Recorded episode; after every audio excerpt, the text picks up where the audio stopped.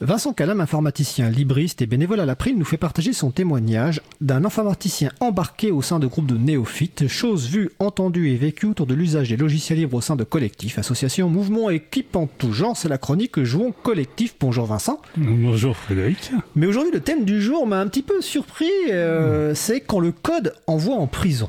Oui, tout à fait. Alors, j'avais aussi proposé cette morceau de musique qui s'appelait Human versus Machine, parce que l'idée de la guerre entre les humains et les machines est un thème euh, presque aussi vieux que la science-fiction elle-même.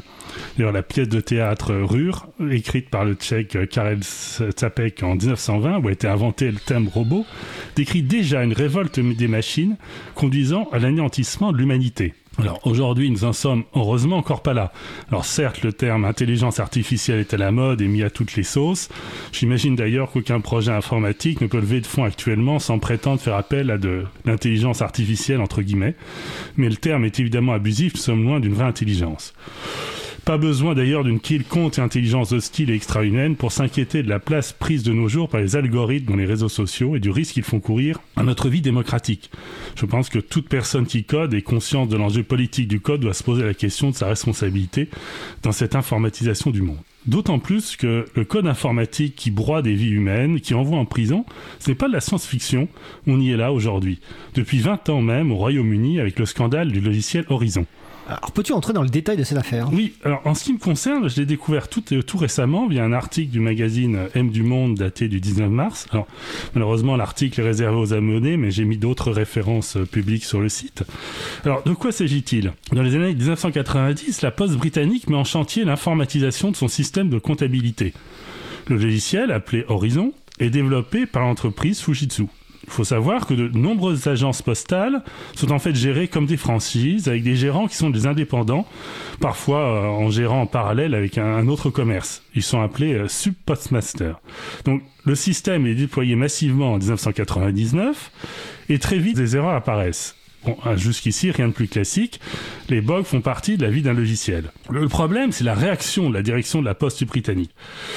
En effet, comme le logiciel fait apparaître des différences entre recettes et ventes dans de nombreuses agences, la poste britannique accuse leur gérant détournement de fonds.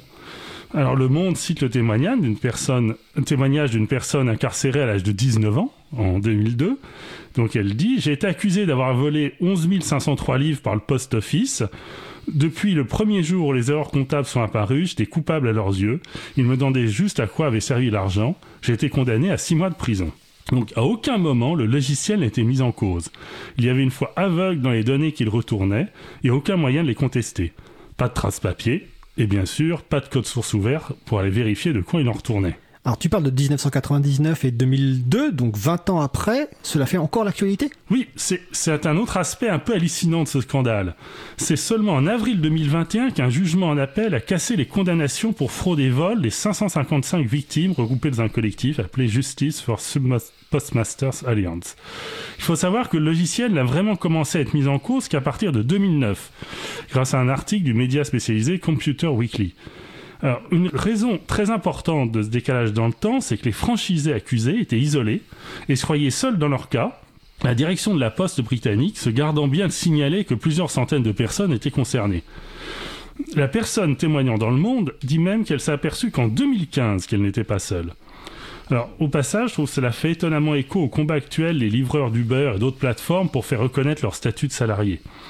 Donc, logiciel opaque, direction irresponsable, employés précarisés par un statut d'indépendant, certains à 18 ou 19 ans, tout le cocktail est Notons également que le logiciel a continué de sévir longtemps, puisque Le Monde cite une autre personne, nommée gérante en 2006, dont les problèmes sont apparus en 2014. Au final, ni Fujitsu, ni la direction de la Poste n'ont été inquiétés, d'après l'article, et la facture de l'indemnisation, on parle d'un milliard d'euros, sera pour le gouvernement britannique. Alors, et le logiciel libre dans tout ça? Bon, un logiciel libre n'aurait évidemment pas protégé du cynisme de la direction de la poste britannique. Mais l'accès au code aurait permis une contre-expertise technique n'aurait pas attendu 10 ans. Dans un article de Computer Weekly, ils annoncent le lancement par la poste britannique d'une expertise extérieure sur le système informatique en 2012 seulement. Donc l'article du Monde part de frais d'avocat énormes pour le collectif de plaignants. Plusieurs dizaines de millions de livres. Je pense que payer quelques centaines de milliers de livres de codeurs talentueux et indépendants pour ces gens plongés dans le code du logiciel Horizon est-ce vraiment du luxe dont on peut se passer? C'est une bonne question. Euh, j'aurais aussi une question de finalement qui est, qui est coupable dans cette histoire de dingue? Parce que là, tu parles d'un bug logiciel, mais un, logiciel est un outil de travail qui, bah, comme tu l'as dit, comme l'a dit tout à l'heure euh, nos invités, le sujet principal peut avoir des bugs. Et comme tu l'as dit, visiblement, donc l'affaire date de 1999. Une analyse, une expertise a été menée en 2012. Donc au début de l'affaire, aucune analyse ou aucun audit du logiciel n'a été fait. Et finalement, on a cru euh, la direction de la Poste et les juges, surtout qui ont pris la décision d'envoyer des gens en prison, ont cru ce logiciel sur parole.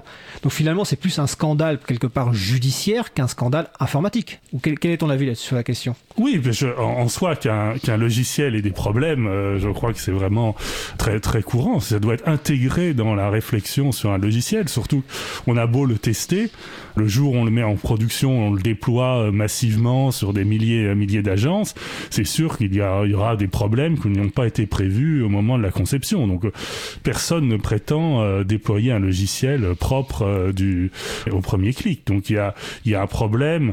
le logiciel lui-même, de toute façon, le logiciel n'est qu'un outil, effectivement. S'il n'est pas intelligent, il, le responsable, c'est la, la réaction dire, il y a des erreurs, au lieu de se poser la question, bah, peut-être que ça vient de nous, non, les erreurs tout de suite ont été imputées aux, aux, personnes, aux gérants. Et d'autant plus, on peut rajouter qu'en plus, que tu as parlé tout à l'heure de cynisme, j'ai regardé un petit peu les articles de presse que tu cites, et il y a un des articles de presse indique, euh, j'ouvre les guillemets, la poste britannique a soutenu que les erreurs ne pouvaient être pas dues au système informatique, tout en sachant que c'était justement le cas. Il est en effet prouvé que le service juridique de la poste savait que le logiciel pouvait produire des résultats inexacts avant même que certaines des condamnations ne soient prononcées. Donc là, on arrive vraiment dans un scandale. Je crois d'ailleurs que là-bas, c'est le plus gros scandale euh, judiciaire qui existe parce que ça concerne énormément de Oui, tout à fait. Ben, il y a au moins euh, plus de 500 personnes concernées, beaucoup de vies brisées, euh, des gens qui ont eu beaucoup de mal à s'en remettre euh, après ça, parce que c'est effectivement, c'est comment faire la preuve de son innocence. Là, on est normalement, on est jugé, on est d'abord, il y a présomption d'innocence, on est d'abord innocent puis coupable, et là, on a vraiment l'impression qu'on est coupable d'entrée de jeu parce que le logiciel a dit vous l'évitiez. Comme le dit Étienne sur le salon web, c'est une vraie question de la valeur de la preuve. Oui. Mais écoute, merci pour euh, Vincent cette chronique. J'espère que la prochaine sera un peu plus euh, guillerette, donc elle sera en, juin, je pense. Hein. je te souhaite une belle fin de journée. Merci.